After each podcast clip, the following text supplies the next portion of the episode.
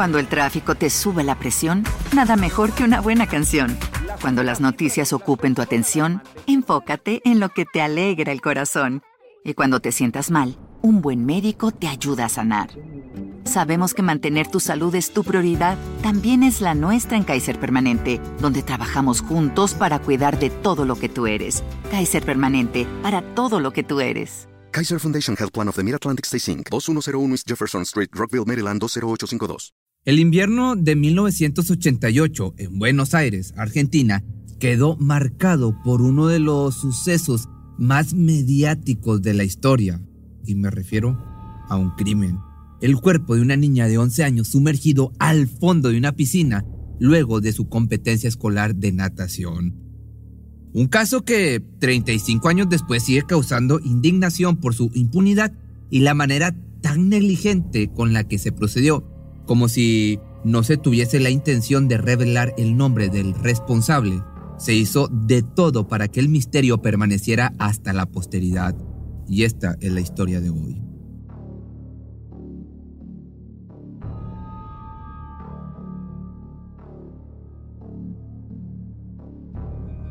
Los alumnos del Instituto de la Santa Unión de los Sagrados Corazones, ubicado en el barrio porteño de Caballito, llevaban semanas entrenando para la tan esperada competencia. Todos los niños participantes eran experimentados nadadores y estaban al cuidado de sus entrenadores. De entre el grupo destacaba la habilidad de una pequeña llamada Jimena Hernández. Apenas tenía 11 años, pero poseía gran talento para este deporte.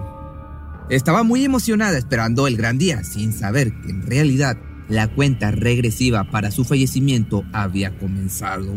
Aquel 12 de julio de 1988 le esperaba la más terrorífica experiencia de su corta vida y la última. Llegada la fecha, el evento transcurrió sin problema alguno, con las 5 de la tarde como hora estimada para su finalización. Los padres del alumnado comenzaron a llegar, incluida la madre de Jimena, Norma Monfardini. Preguntó por su pequeña para llevarla de regreso a casa, pero inmediatamente se percató de que algo no andaba bien. Nadie podía darle razón del paradero de su hija. Deambuló de los pasillos de un lado a otro, incrementando a cada paso su ansiedad y desesperación por encontrarse con ella. Sin embargo, las explicaciones recibidas por parte de los profesores no resolvían el enigma Presuntamente, una docente había enviado a la niña por sus útiles al salón de clases, mas en el camino, personal del colegio le dio la indicación de volver a los vestidores ya que no podía circular por los pasillos vestida con su bañador y sandalias. Completamente desesperada inició una caminata a paso apresurado buscando por todos los rincones de la escuela. No tuvo éxito y procedió a solicitar un teléfono para llamar al padre de la niña, Jorge Hernández, Jimena está perdida, le decía, me refiero a la madre, mientras se acercaba al lugar de la piscina donde fue la competencia, y ahí descubrió lo peor. El pánico desatado minutos antes seguía presente en el área de natación. Los profesores aún estaban en shock, repasando en su cabeza la perturbadora escena vivida tan solo algunos minutos atrás, pues una vez finalizada la competencia, el salón se comenzó a desalojar poco a poco, haciendo del lugar más silencioso y pacífico. Justo en medio de esa aparente quietud, de pronto uno de los profesores detectó algo en el fondo de la alberca. Enfocó su mirada para distinguir lo que era y de inmediato corrió a sumergirse. Era el cuerpo de Jimena Hernández. Tan pronto como pudo se le unió otro docente y la sacaron de las profundidades. El pánico les invadió e hicieron todo lo posible para reanimarla. Sin embargo, luego de la respiración boca a boca, solo emergieron pedazos de comida y trozos de galleta, pero sin ninguna señal de vida. Jimena había fallecido.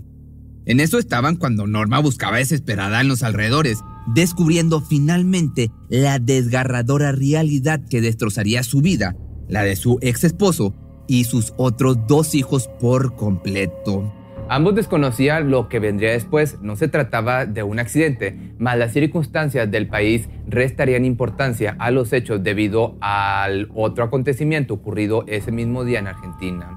Se trataba del primer gran golpe al narcotráfico, la noticia del exitoso operativo Langostino. La Policía Federal había confiscado el mayor cargamento de sustancias ilegales de la historia, exactamente 587 kilos de, de este polvo blanco, que por tal motivo se encontraban en vísperas de una crisis inevitable, la cual comenzó con un aumento del 20% en el transporte, así como también un paro general de aerolíneas. Que por otro lado, el primer juez del caso de Jimena, Luis Cabasco, buscaba dar carpetazo al asunto, alegando que los resultados de la autopsia señalaban muerte por asfixia por sumersión, en otras palabras, que la pequeña se había ahogado. Expuesto a los resultados, no tardó en hacerse presente la inconformidad de la familia. Norma y su abogado Carlos Weater se hacían la misma pregunta que los demás, ¿cómo la niña experta en natación pudo ahogarse en la alberca de su escuela? Además, el lugar estaba atestado de gente, entre alumnas, profesores y padres de familia, sumaban aproximadamente 60 testigos que de una u otra manera se hubieran percatado del incidente, en caso de que se hubiera presentado. Para la opinión de los padres, a Jimena la habían asesinado y posteriormente arrojado el cadáver al agua. Ocupaban su mente buscando motivos por los cuales alguien hubiera sido capaz de semejante atrocidad. La intuición de Jorge Hernández le hacía llegar a la conclusión de que su hija había visto algo que no debía, descubrir cómo en su colegio vendían sustancias ilegales de modo que estar en el lugar equivocado a la hora equivocada le había costado la vida. Sin embargo, Pese al transcurso de los días, la muerte de la pequeña parecía no significar gran problema para las autoridades. El juez Cabasco se manejaba de forma negligente, haciendo a un lado la relevancia del caso. Como respuesta, Norma Monfardini tomó la situación en sus manos e inició una especie de campaña tratando de trasladar la atención de la opinión pública hacia el asesinato de su hija y así generar la presión que fuera necesaria. Se subía a su automóvil con sus dos hijos menores, Lucia y Lucas, de 6 y 5 años sucesivamente, e iba a distintos canales de televisión, así como a tribunales en busca de respuestas y seguimiento.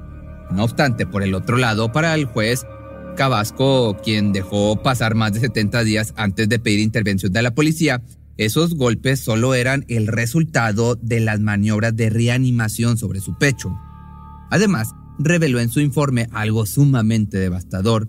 Según en los resultados de la autopsia, el cuerpo presentaba posible abuso íntimo, más en palabras del juez, referían a un hecho anterior e independiente a la causa del fallecimiento. Entonces, apareció la incógnita sobre la intimidad de una niña de 11 años, tanto por parte de los medios de comunicación como por el colegio donde asistía la víctima. Pero al igual que ella, su abogado se encargaba de desmentir los rumores sobre la supuesta causa de fallecimiento a la que se le sumó una teoría sobre paro cardíaco y muerte súbita. La lucha entre dar con un responsable y disfrazar el incidente con accidente era constante hasta pasados cinco meses desde los hechos que el expediente pasó a la justicia correccional con un nuevo juez a cargo, Omar Fachuto, quien, al igual que el fiscal de la Cámara del Crimen, Norberto Cuantín, tenía innumerables dudas sobre los hechos. Por ejemplo, la situación de los escasos restos de plancton encontrados en el cuerpo, un tipo de vida microscópica capaz de alojarse en los pulmones de quien respire bajo el agua ingiriéndola. Entonces, de haber sido muerte por inmersión, debió presentar una alta cantidad, mas en el caso de Jimena tenía excesivamente poco. Aunado esto y con la nueva autopsia realizada se llegó a la conclusión que sus padres temían desde un inicio. La niña de 11 años en realidad fue asfixiada o ahogada en la superficie, una vez muerta, arrojada al agua. El infortunado detalle era que no existía forma de saber exactamente la hora del fallecimiento, considerando que el agua climatizada modifica los tiempos de la rigidez cadavérica, que por otro lado había otros datos ignorados anteriormente. Norberto Quantín aseguró que en la ropa de Jimena se habían detectado fluidos corporales masculinos, esto respaldado por el cuerpo de peritos forenses de la Policía Federal, dando por sentado el hecho del abuso. También reveló los signos de violencia deliberadamente ignorados en la primera autopsia. Existían tales como lesiones en el cuero cabelludo, en el mentón, mejillas y nariz, Lo que ocurre es que no le dieron la importancia de vida, fue lo que dijo en su momento el doctor, que de igual forma la lucha estaba lejos de llegar a su fin, pero para noviembre de ese mismo año ya había seis sospechosos y un testigo. Se trataba de la señora María de Los Ángeles Casas, abuela de una de las alumnas que denunciaba haber visto a un hombre cerca de la piscina cuando el salón de natación ya estaba casi vacío. Que, mientras los denunciantes gritaban su verdad a los cuatro vientos, en contraparte salía la hermana María Clara, superiora provincial de la Congregación de la Santa Unión de los Sagrados Corazones, lanzando un comunicado dirigido a la opinión pública afirmando que dicha institución no tenía nada que ver con algún encubrimiento o complicidad, que a la par los padres de familia tomaban su postura al respecto entre quienes procedían a cambiar a sus hijos de colegio y quienes apoyaban con los ojos cerrados tanto a directivos como a religiosos. El mundo seguía girando, la gente tomando sus precauciones y Argentina preocupada por superar la crisis económica en la que había estado sumergida. Mientras tanto, Quantin procedió a una reconstrucción de los hechos. Este quería probar a toda costa que aunque la piscina en aquel momento estuviera cubierta por una especie de globo, era posible introducir un cuerpo por una de las paredes de lona, dando paso a la hipótesis de que el culpable pudo haberla arrojado mientras todos se despedían caminando hacia la puerta, quedando a espaldas de la alberca sin ser visto o levantar sospechas. Entonces con esto un rayito de esperanza surgió ya en enero de 1989 gracias a la muestra de sangre de ocho sospechosos que sería enviada al Life Code Institute en Estados Unidos. Esto con el propósito de ser comparada con la muestra de fluidos corporales encontrados en el traje de baño de la víctima. Apenas avanzaba un poco la tecnología y se creía que gracias a ella se podría llegar a un veredicto, pero el ADN no pudo ser extraído a consecuencia del mal estado de la muestra. El atuendo mojado se había archivado en una bolsa dentro del cajón del escritorio del juez Sebasco. El hecho solo desató aún más la furia de Nora, quien daba entrevistas, señalaba sospechosos y exigía justicia.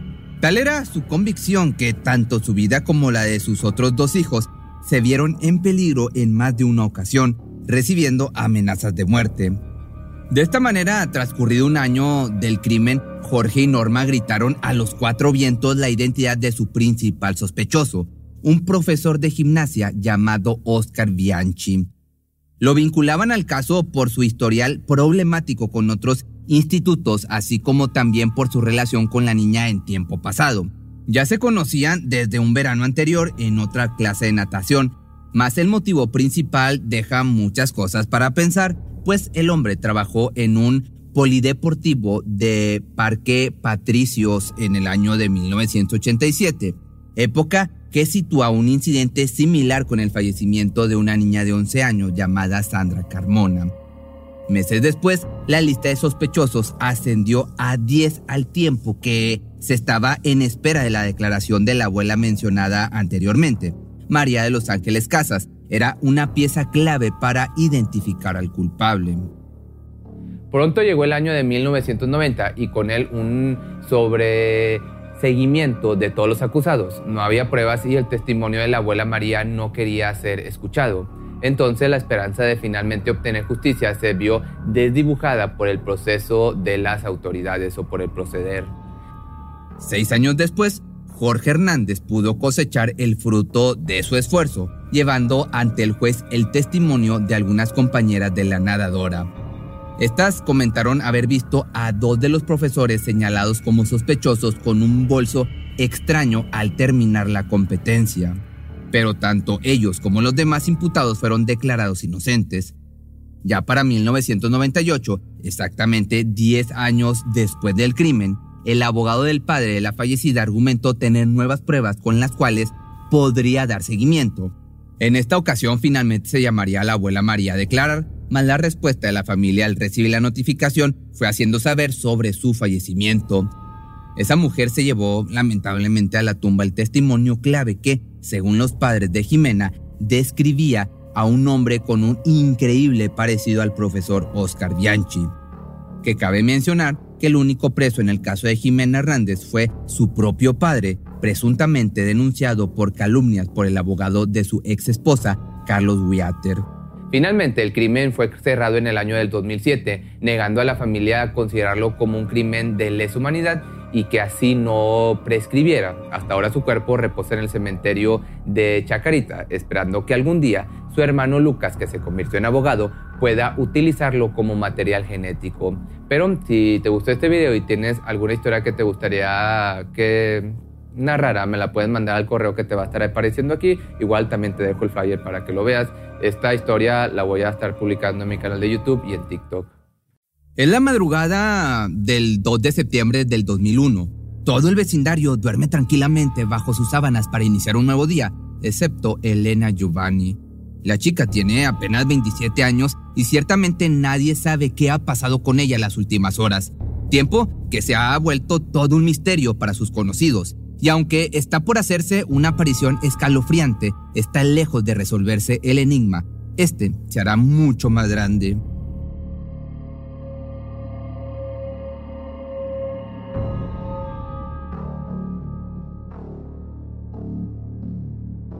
Apenas dan las 4.45 de la mañana y una serie de ruidos interrumpen la paz de los vecinos, sobre todo de Alfredo, quien con sueño ligero abrió los ojos en medio de la noche preguntándose de dónde venía tal escándalo. No obstante, la pesadez de sus ojos le juega en contra y pronto minimiza su sed de curiosidad. El chico vuelve a dormir. Ni él ni nadie tienen idea de lo que realmente acontece a las afueras del edificio, por lo que el estremecedor suceso que está a punto de ocurrir se descubre hasta el amanecer. En cuanto dieron las 9 de la mañana, Alfredo despertó y como de costumbre se acercó a la ventana de su balcón para abrir las cortinas, solo que esta vez, en lugar de dejar entrar los rayos del sol, le embistió una de las peores sensaciones que había percibido hasta el momento. No daba crédito a lo que se posaba frente a sus ojos. Era el cuerpo, sin ropa, de una mujer tirado en medio del patio. No dudó en llamar a las autoridades para denunciar el hallazgo. A partir de aquí, la historia da un giro inesperado, porque lo que a simple vista parece ser un exitoso intento de quitarse la vida, la policía hace descubrimientos estremecedores. Pronto llegaron las autoridades a la escena de los hechos e inmediatamente detectaron signos de violencia. Estaban frente a un homicidio. Pero ¿Quién era esta chica cuyo cruel destino mantendría en vilo a policías y detectives tratando de resolver el motivo de su fallecimiento? Elena nació en Mataró el 27 de febrero de 1974. Estudió periodismo e inició su carrera haciendo prácticas profesionales en el periódico El Punt de Maresme, un pequeño lugar ubicado en la provincia de Barcelona. Colaboró en la televisión de Mataró, así como también en la librería Roba Faves de la capital de Maresme. Poco a poco se fue abriendo camino en el ámbito periodístico. Sin embargo, para el año 2000 se le presentó la oportunidad de laborar como bibliotecaria en el municipio español Senmenat, donde no solo sería encargada de la sección infantil, sino que también se involucraría como colaboradora en la sección naturaleza de la Unión Excursionista.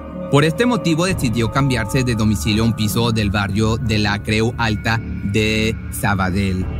Durante el año que vivió sola en dicho lugar, se hizo una chica querida por los habitantes, esto por su constante participación en proyectos culturales. No tenía enemigos ni nadie que se considerara capaz de hacerle cualquier tipo de daño, o al menos esto es lo que se cree. Es por eso que su deceso resultó sumamente inesperado, aunado a la extraña forma en que se dieron las cosas. Todo comenzó el 17 de septiembre del 2001. Ese día llegó a casa después del trabajo y encontró algo muy inusual esperándole en la puerta. Era una botella de su bebida favorita, el agua de horchata, algunos pastelillos y una nota que decía, Elena, sorpresa. Pasábamos por aquí y hemos dicho, a ver Elena, ¿qué se explica? ¿Somos?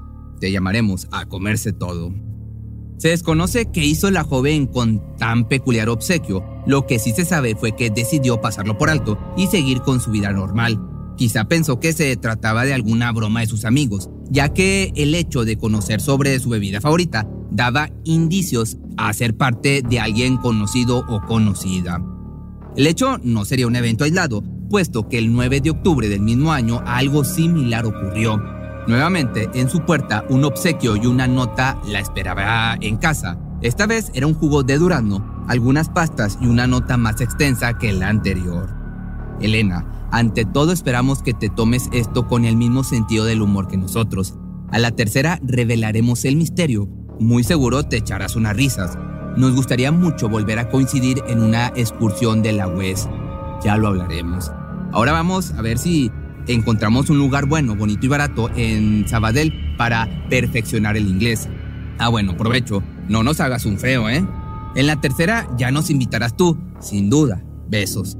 Las palabras utilizadas invitaban a una sensación más familiar. No cabía duda de que eran conocidos y esta vez la chica se sentiría con más confianza en darle un sorbo al jugo. De esto se tiene la certeza considerando la desagradable experiencia que se desató después. Luego de haber comenzado a darle algunos sorbos a la bebida, se sintió un poco mal, de modo que no se la terminó y posteriormente tomó la decisión de enviarla a un laboratorio para analizar su contenido.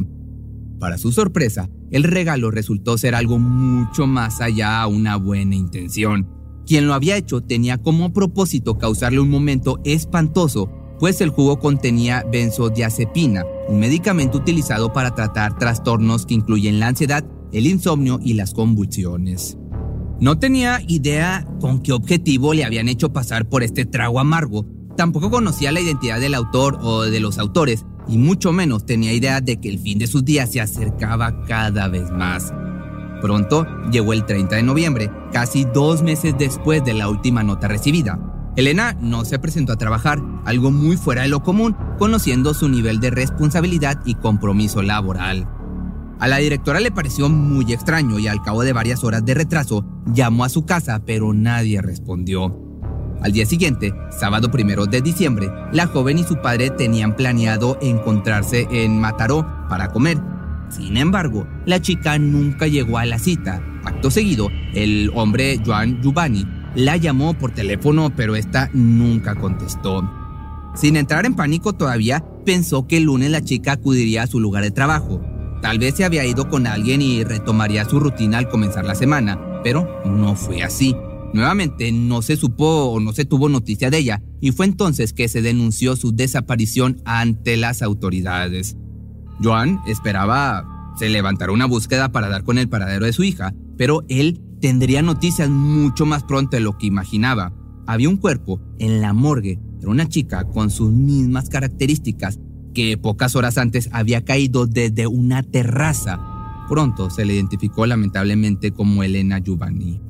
Como te dije anteriormente, lo que en un inicio parecía un acto de suicidio pasó a algo más escalofriante. El cuerpo presentaba señales de violencia, sumado a los hallazgos descubiertos a los alrededores de la escena del crimen que confirmaban las sospechas de homicidio. Tras la investigación se pudo dar confirmación a que el brutal acto se había extendido a lo largo de varias terrazas de los edificios contiguos, donde se descubrieron tanto cabello de la víctima como fósforos y su ropa perfectamente bien doblada. Pronto ya no había dudas gracias a los resultados de la autopsia. A Elena le habían arrebatado la vida. En su sistema se encontró una cantidad, se puede decir, alarmante de somníferos, 35 veces superior a lo normal con esta nueva información, se dictaminó que era imposible el hecho de que ella sola hubiera subido a la terraza para lanzarse al vacío. En realidad, la chica estaba sometida a un sueño muy profundo, incluso casi en un estado de coma. También mostraba quemaduras en distintas zonas del cuerpo, cráneo, tórax y pelvis, estas últimas ocasionadas cuando aún tenía su ropa interior mientras que las hechas en su cabeza ocasionaron el desprendimiento de mechones de cabellos, justo lo que encontraron en una de las terrazas. Todo parecía indicar que la joven no se había defendido, dejando paso la hipótesis que señalaba su estado profundo de sueño. Los interrogatorios, con todo esto, no tardaron en llenarse de preguntas tanto a familiares, vecinos, amistades y compañeros de trabajo. De entre todos destacó uno, cuyas respuestas dieron indicios de primeros sospechosos. El nombre de Montserrat Careta se comenzó a hacer muy popular. Vivía intrigantemente cerca del lugar de los hechos y tenía relación con la hora fallecida. Aparentemente eran amigas. Cuando fue llamada a declarar dijo haberla visto por última vez el 29 de noviembre alrededor de las 7 de la tarde. Posteriormente, vía telefónica, intercambiaron mensajes sobre si acudirían o no a una sesión de cuentacuentos. Pero Montserrat le dijo que no podría porque había quedado con su novio, Santiago La Iglesia, quien para ese entonces prácticamente vivía con ella. En cuanto a su coartada para el día de la desaparición de Elena, solo había acudido a trabajar por la mañana, ya que durante el turno de la tarde dijo que se ausentaría. Dio sus motivos, pero al final terminó por aceptar que no quiso volver al trabajo, que por prestar, presentar cólicos de, pues cólicos de esos de, las mujeres. Con esto, evidentemente la chica estaba en la mira y luego de algunas investigaciones se determinó que pudo haber sido quien escribiría parte de las notas enviadas a casa de la víctima. Además, en uno de los registros realizados en su domicilio por parte de los investigadores, se descubrieron dos cajas de somníferos, una llena y otra vacía, probablemente obtenidas por métodos poco ortodoxos. También se encontraron cajas con algunos fósforos y una pista que destapó la identidad de otro sospechoso, su novio. Esto debido a que se supo que la madre de Santiago tomaba calmantes. Ahora se conocía que tenían fácil acceso a los somníferos. Ya para el 12 de febrero del año 2002, la chica fue detenida de manera preventiva. No obstante, la presión que sintió sobre ella terminó por sobrepasarla, quitándose la vida cobardemente al interior de su celda, colgándose con un cordón de nylon. Dejó algunas notas asegurando no ser la autora del crimen, entre las que destacó lo siguiente. Soy inocente porque no he causado la muerte a Elena y para ser homicida hay que ser el ejecutor de una muerte. Me voy con la conciencia tranquila. Estas palabras dieron pie a que quizás sabía mucho más de lo que había confesado, pero se llevaría su verdad a la tumba. Que aquí yo diría si era inocente, ¿por qué se quitaría la vida? Pero bueno, ahorita nos vamos a dar cuenta.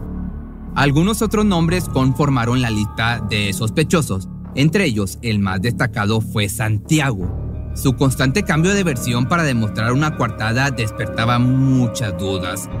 En un principio, dijo que se vio con su novia el 30 de noviembre en punto de las 7 de la noche. Habían quedado para preparar algunas cosas que se llevarían al siguiente día a una supuesta excursión. Terminando eso, el chico se fue a su domicilio para regresar al otro día en la mañana.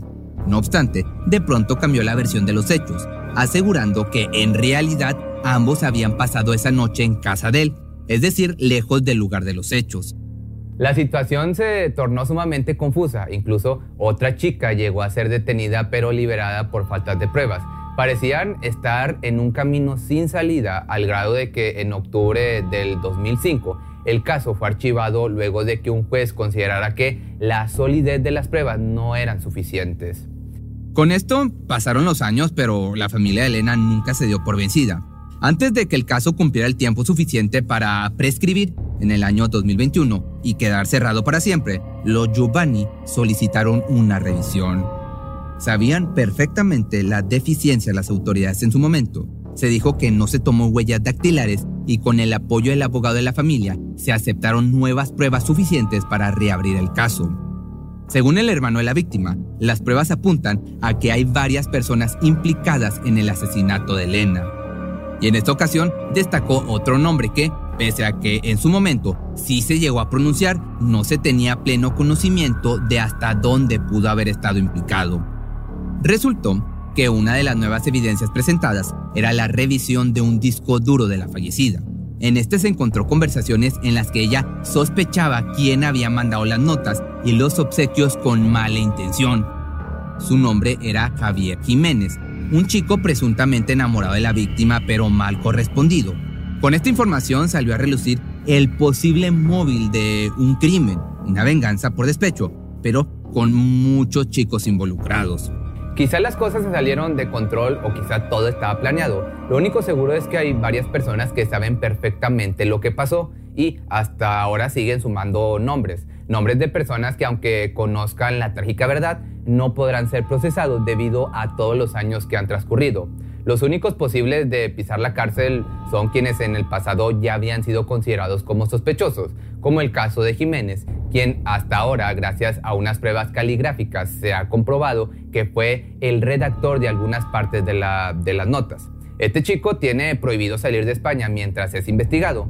Mientras tanto, por el otro lado, la familia de Elena espera ansiosa por la justicia y pide con fervor a todos los involucrados confesar qué sucedió en realidad aquel día que sus vidas cambiaron para siempre. Pero si te gustó este video, sígueme eh, en mi nuevo TikTok donde estoy subiendo cosas relacionadas pues más personales de mis gatos y otras cosas. Ahí me encuentras como Pepe Misterioso.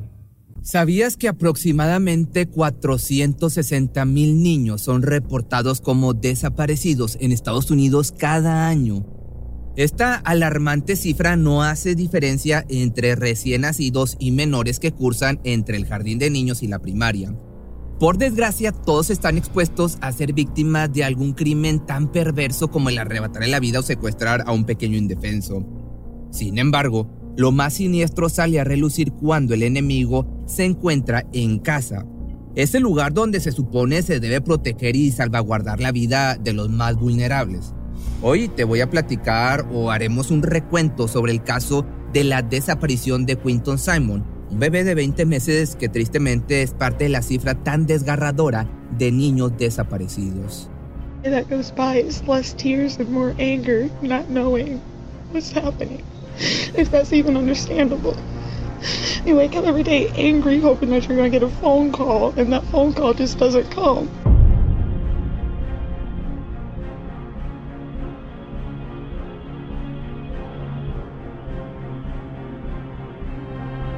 Su nombre es Leilani Simon, madre del bebé y también principal sospechosa por su desaparición.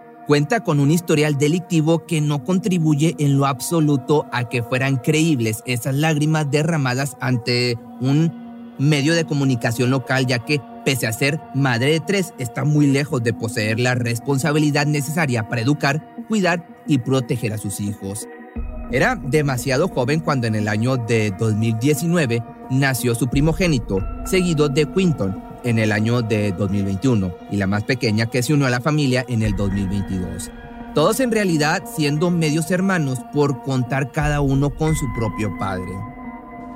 Sin duda, la vida de esta mujer no facilita el que los tres niños disfruten de una infancia normal y, además de llevar a casa una figura paterna diferente cada cierto tiempo, ha sido acreedora a algunas condenas por robo y allanamiento de morada. Situaciones que sumadas a sus problemas con las sustancias ilícitas dejan mucho que desear en su papel de madre. Tanto escaló la inestabilidad de Leilani que en el año de 2021 su madre Billy Joe Howell decidió abogar por la seguridad de sus dos nietos antes de la llegada, claro, de la tercera niña. Esto hasta obtener la custodia. Entonces, la mujer, ya libre de sus labores como cuidadora, se mudó a Don, esto en Carolina del Norte. Se pensaría que ahí comenzaría una nueva vida intentando convertirse en una mejor versión de sí misma para en un futuro luchar porque sus hijos volvieran a su lado pero hizo todo lo contrario, puesto que en lugar de dejar atrás sus hábitos delictivos gracias a su nuevo trabajo en un local de la ciudad, fue condenada por hurto grave después de tomar la cantidad de 20 dólares en bienes de su empleador. Para su mala suerte, en Carolina del Norte no importa cuál sea la cantidad del hurto, ya que por el hecho de robar en el lugar de trabajo es suficiente para una acusación grave, algo que le costó 12 meses de libertad condicional y 48 horas de servicio comunitario. No fue demasiado el tiempo en que se aventuró lejos de casa, de su madre e hijos, pues su tercer embarazo en el año 2022 le hizo regresar a Savannah, una ciudad costera en la frontera entre Georgia y Carolina del Sur, donde nuevamente fue recibida y no solo ella, sino que también su nuevo novio. El interior de esa casa no tardaría en convertirse en un campo de batalla, considerando quienes la habitaban ya que además de los dos niños y los Howell, ahora había otro bebé y dos adultos más. Además, el carácter rebelde e inconsciente de Leilani no favorecía a una relación armoniosa entre ella y quien le brindaba un techo para dormir. Pronto llegaron los desacuerdos y las tensiones cada día más intolerables, incluso al grado de tener que intervenir la policía. Fue a partir del 7 de septiembre del año 2022 que las cosas se salieron de control e inició una serie de acontecimientos que al final culminó en la desaparición del pequeño Quinton. Ese día hubo una fuerte discusión entre madre e hija, la cual solo pudo cesar con ayuda de las autoridades. Y déjame, te cuento más sobre esto. Eran las 4 o 7 de la tarde cuando la policía del condado de Shantam recibió una llamada por motivo de disturbio doméstico, lo que hizo que se movilizaran rápidamente y llegaran a la casa donde las mujeres habían llegado hasta los golpes. La primera en ser interrogada fue Leilani, quien relató la historia a su convencimiento o a su conveniencia, diciendo que había sido ella la denunciante al 911. Acto seguido, contó su versión de los hechos, explicó cómo la discusión se originó debido a una disputa por la ropa en la lavadora, lo que llevó a otra situación en la que salieron a relucir distintos desacuerdos en cuanto al estilo de vida que llevaban. Comenzaron a hacerse de palabras cada una más hiriente y fuerte que la otra hasta que llegaron a la agresión física donde presuntamente la joven resultó víctima de su madre, quien, según ella, le propinó una golpiza en el rostro y la empujó hacia la pared, cuyo resultado había sido un codo enrojecido. Los uniformados por su parte escucharon con atención y evaluaron los hechos, pero pese a las palabras de la chica, no se le pudo encontrar ningún rastro de golpe o hematoma derivado de los presuntos empujones. Por otro lado, también hizo saber a las autoridades sobre su vigente libertad condicional y por la cual no deseaba ningún problema. E incluso dijo no querer levantar cargos en contra de la señora Howell. Posteriormente se procedió a escuchar a esta última, una mujer bastante harta de la inmadurez de su hija que coincidió con el origen de la discusión. Sin embargo, en su versión hizo ver la carga de responsabilidad que manejaba en la casa. Era ella quien se ocupaba del hogar en todo momento, no solo por pagar las cuentas, sino por mantener tanto a Leilani como a sus nietos y a la pareja de su hija. La actitud de la joven no ayudaba en nada, así como tampoco su largo historial delictivo que parecía no tener fin, incluyendo el hecho de que le sacaron el hecho de que le sacaran efectivo de su bolsa para gastarlo en sustancias ilícitas. Su amenaza se transformó en acciones el 8 de septiembre que se presentó en el Tribunal de Primera Instancia del Condado de Chatham, solicitando que tanto su hija como su novio salieran inmediatamente de su propiedad. Una de las semanas más complicadas para ella fue la que va del 25 de septiembre al 1 de octubre del año 2022, ya que finalmente sus obligaciones como madre tocaron a su puerta para ser acatadas, ahora sí, por la vía legal. Lo más desafiante para ella radicaba en el aspecto económico. Siendo una mujer sin un trabajo estable, difícilmente podría cumplir con las demandas alimentarias cuyo valor ascendieron a los 150 dólares al mes, esa misma semana recibió la noticia del desalojo que le cayó como un balde de agua fría. Quizá era lo más justo, pero no contaba con que de un día para otro se vería casi en situación de calle, aún en libertad condicional y con una deuda mensual imposible de solventar. Solo tenía unos días antes de tener que salir de la casa de su madre y fue justo en esa época de incertidumbre que el pequeño Quinton Simon desapareció sin dejar rastro. Todo comenzó durante la mañana del 5 de octubre del año 2022. Al inicio del día hubo algunos cambios en la rutina de la familia, principalmente que la señora Howell no estaba en casa y segundo, por el extraño mensaje que la niñera recibió antes de acudir a cuidar a los tres niños. No será necesario que vengas a cuidar a los niños. Pudo leer Diana McCarthy desde su celular alrededor de las 5.30 de la mañana algo que le pareció muy extraño especialmente por la costumbre de hacerse cargo de ellos en un horario de lunes a viernes de 6 de la mañana a 3 y media de la tarde. Más, no le quedó otra opción que no presentarse a laborar ese día, pero al transcurrir las horas hubo un segundo mensaje que le pareció sumamente extraño y preocupante. Oye, ¿has visto a Quinton? Tan pronto lo leyó respondió con una negativa, pero ese cuestionamiento la dejó inquieta tanto que no dudó en salir rumbo a casa de los Howard para brindar la mayor ayuda posible. Sin embargo, cuando tocó la puerta le dijeron que no era necesario. Esta reacción por parte de la madre del bebé de 20 meses dejó aún más dudas que certezas. entonces procedió a llamar a la abuela del menor para hacerle saber lo extraño de la situación. Nadie sabía dónde se encontraba el infante y al dar las 9 de la mañana, con 39 minutos, Leilani dio parte a las autoridades. We have a signal 56 complaining about her one-year-old son is missing. She woke up, her door was open, but he's unable to open door. Think someone came in and took him. Rápidamente se lanzó el comunicado de su desaparición con todos los detalles de su aspecto. Persona desaparecida. Bebé de 20 meses de edad que llevaba puesta una camisa de Plaza Sésamo y un pantalón negro. Especificaba esto el documento. Según la madre, había sido visto por última vez en su corral alrededor de las 6 de la mañana y puso sobre la mesa un posible sospechoso. El padre biológico del niño comentó la gran posibilidad de que hubiera entrado a la fuerza para llevarse a su hijo en completo silencio. No obstante, cual fuera la hipótesis de la mujer, sí o sí, tenía que desplegarse una búsqueda lo más rápido posible. Y así, en cuestión de minutos ya existía un equipo muy amplio con un mismo objetivo. Policías, FBI, un equipo de K9 y un helicóptero revisaban minuciosamente el lugar para recabar pistas. Tantas figuras de autoridad reunidas con el fin de encontrar al pequeño hicieron que se convirtiera en la búsqueda más extensa en la historia del Departamento de Policía del Condado de Chatham.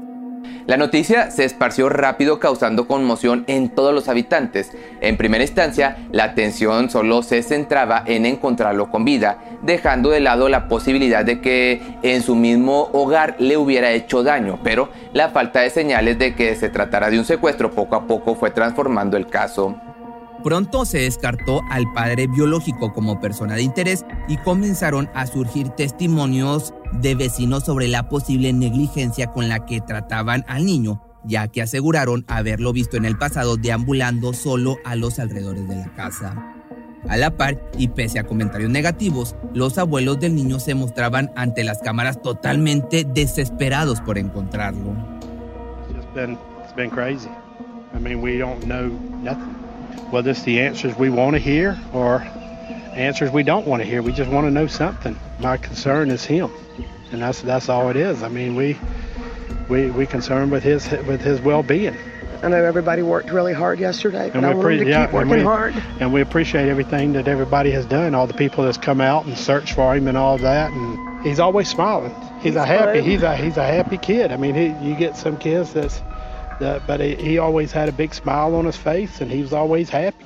El abuelo de Quinton se mostraba muy tranquilo al brindar la entrevista, pero por otro lado, la mujer parecía tener un nudo en la garganta cada que escuchaba el nombre de su nieto o recordaba su sonrisa. ¿Por qué tan emocional? Fue lo que le cuestionó el entrevistador. Because he's not here, he's just a baby. And I want him home. He's just a baby. Sin duda un sentimiento maternal desarrollado gracias a que era ella quien en realidad velaba por su seguridad. El hecho de que su hija fuera tan irresponsable como madre le habría dado ese papel a ella y ahora sentía como si le arrancaran un pedazo de sí misma. Leilani's my, Leilani's my daughter's 22. Um, she hasn't uh, always done the right things. Sometimes she does really great, and sometimes she doesn't. And um, I'm uh, I don't know what to think right now. I don't know what to believe I mean, because we, we, I don't think anybody ever believes that this is going to happen to them. I don't know if I can trust her if I don't. I mean, we, I just know I'm hurting and I want this baby home. Las declaraciones en esta entrevista abrieron un panorama totalmente espeluznante. Ni siquiera Howard metería las manos al fuego por su propia hija, dado el historial de indiferencia y malos hábitos que había manejado hasta ahora. Era cuestión de tiempo para que la madre del bebé desaparecido se posicionara en el puesto número uno de la lista de sospechosos. Mientras tanto, los abuelos solo esperaban respuestas. We want to find him. That's that's the answer we want. Him. You know, we we're still hoping and praying, and we wish everybody to pray for pray, pray for us. La ola de emociones que invadió a los abuelos del niño desaparecido les llevó de la tristeza a la impotencia y la rabia de no ver resultados en cuanto a la búsqueda. Incluso hubo un episodio donde imperó la violencia, originada quizá por un malentendido entre la señora Howard y la mujer que solía cuidar a los menores en la casa. Todo parece indicar que pese a no ser oficial el fallecimiento de Quinton, la niñera Diana no se dio el tiempo de comenzar a organizar un memorial en su nombre, algo que despertó la furia de la abuela desesperada.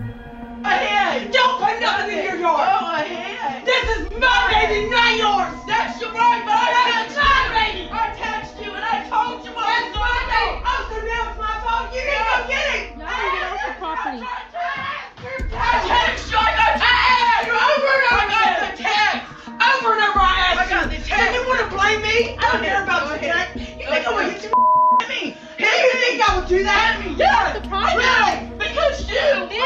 Oh, I'm what? No one likes I'm you. what? You, I'm what? No, I don't blame anybody. I should not have been out of town. you did. You shouldn't have. No, I'm not. I was trying to provide. I did. I was trying to provide. I told you. I was trying to provide. I even provided for you, you bitch. Yeah, I did. Yeah, I did. I didn't pay for your family, your entire family. I didn't ask you. I got your entire family. Keep recording. Don't take my phone. keep recording. Don't take Las mujeres se gritaban la una a la otra. Por parte de Diana aseguraba que no tenía nada que ver con la desaparición, sino al contrario, había hecho lo que estaba en sus manos para contribuir en lo que pudiera. En este caso, ser la primera en dar aviso a la abuela del niño. No obstante, y por la otra parte, la señora Howard, completamente fuera de sus cabales, siguió señalándola y culpándola por la tragedia. Quizá no de haberle hecho daño, pero sí por no haberlos protegido mientras ella no estaba en casa. Good, you were wrong. You were wrong. I begged you to help. I begged you to help. Put that on social media. I begged you to help. Oh yeah, and I, begged you to help. They were, I said, hey Michelle, please get the kids. you're a liar. Take them. I'll give you 300 a week. I'm about to put it I'm a liar. I'm about to put. I'm a liar. I'm about to put it all over. Good. Good, because you're awful to say you're going to put a memorial. My baby's not dead. You are a liar. My baby's not dead. My baby's not dead. You're a liar. You're a liar. No, you are. You are. My baby's not dead. I thought you were a woman of God. I thought you were a woman of God. You Ambas defendían su punto alzando la voz más que la otra y de pronto la pelea se convirtió en una acusación más grave. You got Quentin? Do you have Quentin? I don't have Quentin. Maybe you do. Maybe you do. You got him. Okay. You got him. Well, I'm about to call the police. You're the only one that can go in my house and take him. Your kids go in my house and take him all the time. Oh, yeah. Go ahead. Go ahead. We did not go in her house. Luego de la calorada discusión, la mujer se alejó entre gritos y bajo amenazas por ambas partes. Quinton no está muerto, era lo que repetía su abuela sin cesar, más las posibilidades de que lo estuviera aumentaba con el paso del tiempo, me refiero a que estuviera sin vida, por el hecho de no tener noticias y porque finalmente el 10 de octubre comenzó a tratarse el caso como un posible crimen. Hemos incautado evidencia que creemos ayudará a que este caso avance y ahora estamos trabajando para analizar la evidencia para ver a dónde nos lleva. Continuaremos buscando por todas las vías para traer a Quinton a casa, siguiendo todas las pistas y evidencias. No obstante, ese mismo día en la noche, después de dar la noticia sobre el aparente crimen, la policía del condado de Chatham anunció otro comunicado. Nos entristece informar que el Departamento de Policía del Condado de Chatham y el FBI han notificado a la familia de Quinton Simon que creemos que ha fallecido. Hemos nombrado a su madre Leilani Simon como la principal sospechosa de su desaparición y muerte, pero no se han realizado arrestos ni se han presentado cargos. Las autoridades brindaron información muy difícil de digerir, sin embargo, no se especificaron los motivos por los cuales consideraban a la mujer como persona de interés y siguieron con la investigación en curso hasta el día 18 de octubre, que por alguna razón los investigadores pensaron que podrían encontrar el cuerpo del bebé en un contenedor de basura. great to come out of this, but mostly we want him not to be found in that landfill. We want him found happy and alive. We want him back in our arms, holding us. That's what we want. We're just hoping that he's in somebody's house and they're feeding him and they are hoping that, you know, maybe they wanted a baby or couldn't have a baby. Maybe they thought they were his savior. But it's not. That's their hope, best hopes at this point. And if something does come up that I am at fault, I will take myself to that police station. Pareciera que las mujeres se encontraban sumergidas en un estado de desesperación por encontrar al bebé, por lo que el primer día de búsqueda en el basurero pintaba como una experiencia desgarradora. Mal ocurrido después de ese día, justo al concluir, dejó a todos boquiabiertos y sumamente confundidos. Madre e hija fueron vistas pasándola increíble en un bar ubicado en Tybee Island. Bebieron tequila, rieron y disfrutaron como si todo estuviera en orden en sus vidas. Con respecto a esto, un mesero fue entrevistado por el New York Post, donde relató su versión de los hechos durante todas las horas que las mujeres permanecieron en el lugar. La estaban pasando muy bien, como si no les importara nada en el mundo. Estaban bebiendo tragos en el área de la cubierta, haciendo ruido y riéndose. Fue como si estuvieran tratando de llamar la atención sobre sí mismas. Pero inevitablemente a raíz de este suceso, los habitantes de la comunidad pusieron su atención sobre la familia Howell, que con sus acciones de despreocupación se ganaron el odio de todo el vecindario, al grado de que frente a su hogar se llevaran a cabo algunas protestas pidiendo justicia para el bebé de 20 meses. Y de cierta manera, tenían razón. Estas manifestaciones se conformaron por gritos y acusaciones directas, además de que la entrada del domicilio fue bloqueada por los protestantes quienes no se detuvieron ahí, ya que procedieron a golpear ventanas y puertas al mismo tiempo que transmitieron en vivo mediante redes sociales. Con carteles de Justicia para Quinton y Queremos Justicia, se llevó a cabo todo un espectáculo lleno de furia y exigencias. When I see Billy Joe and Leilani, them questions. Where's the baby? What did you do with the baby? Things like that in a professional capacity.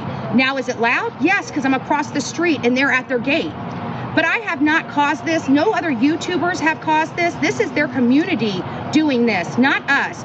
Y te vuelvo a repetir, pudieron haber tenido razón estos protestantes. Aquí va un video. Hubo personas detenidas a consecuencia de los disturbios ya que de algunos momentos la situación se salía de control, conduciendo a un ambiente de violencia. Jimmy Williams was charged with simple battery and disorderly conduct. His arrest marks the fifth heckler jailed over the last month. Chatham County Police say since October 12th, they've responded to the neighborhood 50 times. Sin embargo, dichos encarcelamientos solo avivaron la furia de los protestantes, quienes ahora, además de pedir justicia para el bebé, exigían libertad de los arrestados.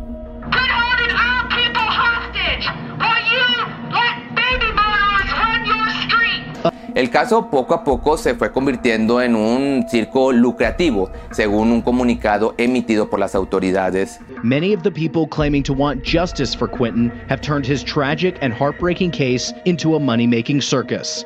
And they have made it impossible for the people who live in the area to enjoy the peace and tranquility of their homes. This is unacceptable and has to stop. Durante este complicado periodo entre protestantes, investigaciones policíacas y acusaciones, la familia del niño desaparecido no tuvo otra opción que permanecer al interior de su hogar hasta que las autoridades encontraron una manera de devolver la tranquilidad a la zona de residencia, no solo por ellos, sino por todos los demás habitantes del vecindario. Así transcurrieron los días antes de que finalmente se ordenara por parte de la policía no merodear en el área sin tener un permiso especial. Posteriormente, con la situación bajo control, Leilani accedió a ser entrevistada por un medio local. I've been here every day since this. I am not running and I'm not hiding. And if something does come up that I am at fault, I will take myself to that police station. Sin embargo, los días transcurrieron sin noticias.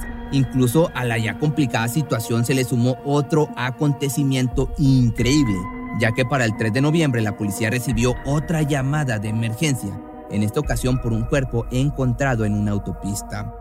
Curiosamente, al llegar al lugar, se dieron cuenta de que se trataba del abuelo paterno de Quinton, Henry Moss, quien yacía sin vida sobre el camino de la carretera.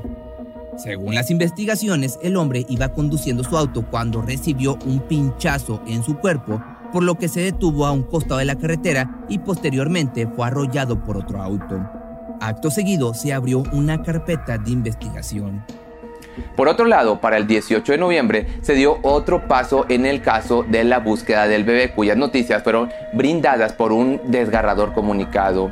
Good evening, everybody. I'm Jeff Hadley. I'm the Chief of Police for the Chatham County Police Department. I'm accompanied this evening by Will Clark with the Federal Bureau of Investigation.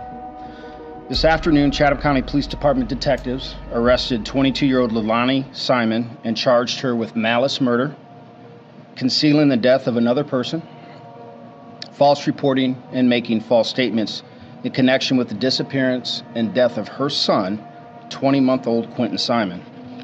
Lilani Simon is being held at the Chatham County Detention Center and is awaiting a bond hearing. We do not anticipate any other arrests in this case. She has been the sole suspect from the beginning. On Friday, our search teams at the Waste Management landfill found what they believed were human remains. This afternoon, the FBI lab in Quantico, Virginia confirmed that they are, in fact, human remains. Additional testing, including a DNA analysis, is being conducted, and we have every reason to believe that this will confirm the remains are Quentin's. This is a heartbreaking development for everyone who loved Quentin, for the many people who came to know him after his disappearance, and for our department. When we first received the call that Quentin was missing, we were hopeful that we would find him alive and unharmed. But as we have been telling you for weeks, all of our evidence pointed to his mother being responsible for his death and disappearance and his remains being found in the landfill. We appreciate those who kept faith in the system and waited patiently for evidence we needed to make sure Quentin has every opportunity to receive the justice he deserves. Desde entonces, Leilani ingresó al centro de detención. Ahí se declaró inocente, pero inevitablemente debería esperar a su audiencia. Una de las cosas más sorprendentes, aún todavía más, con esta noticia fueron las palabras de su madre, quien luego del arresto concedió una entrevista sincerándose completamente. Whenever I made the call to the FBI, I let them know what was happening in the current circumstances, and um, I um I called the place that she was at again. I stalled some time because that's what I was asked to do. So I went and picked Leilani up about 11:30, 11:45 today. Whenever I picked her up, I took her to get all of her belongings to another place. Whenever I left from there, I took her to Chinatown Buffet and let her have a meal because I knew already that it was going to be the last free world meal that she was going to have. So I leave from there and I take her to the FBI office. And I sit at the FBI office for four hours. And I hug her and I tell her that the best thing she can do is just be honest and tell the truth. Now, Leilani still at this time is holding to her words that she didn't do this. Now, because of the way I feel and the way I believe, and because of the circumstances that has happened over time, I don't know that I can believe my daughter. But there is a part of me that wants to. So I hugged my daughter for the last time today. For a very, very long time. I hug her for the last time.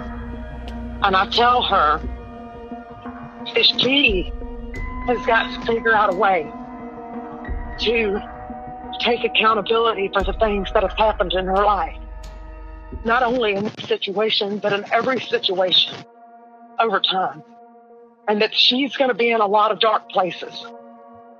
And in those dark places, it's going to feel lonely, but she will be able to get through it. And that all she has to do is pray. And I hug her. And I put my hands on her arms as I back away from her. And then whenever I walked out the doors, they started reading her rights. Días después de la confirmación del arresto y el hallazgo de los restos humanos, desgraciadamente se confirmó que pertenecían al pequeño Quinton. A partir de ahí comenzó la lucha legal en la que los abogados de la acusada buscaban desestimar los cargos señalados. No obstante, hasta ahora se sigue indagando la mejor manera de brindar la justicia que el bebé se merece. Sin duda, un caso totalmente desgarrador en el que a la madre posiblemente culpable de asesinato, le queda un largo camino por recorrer, ya sea tras las rejas como culpable o en un domicilio anónimo de residencia, como se procedería en caso de que sus abogados logren su objetivo.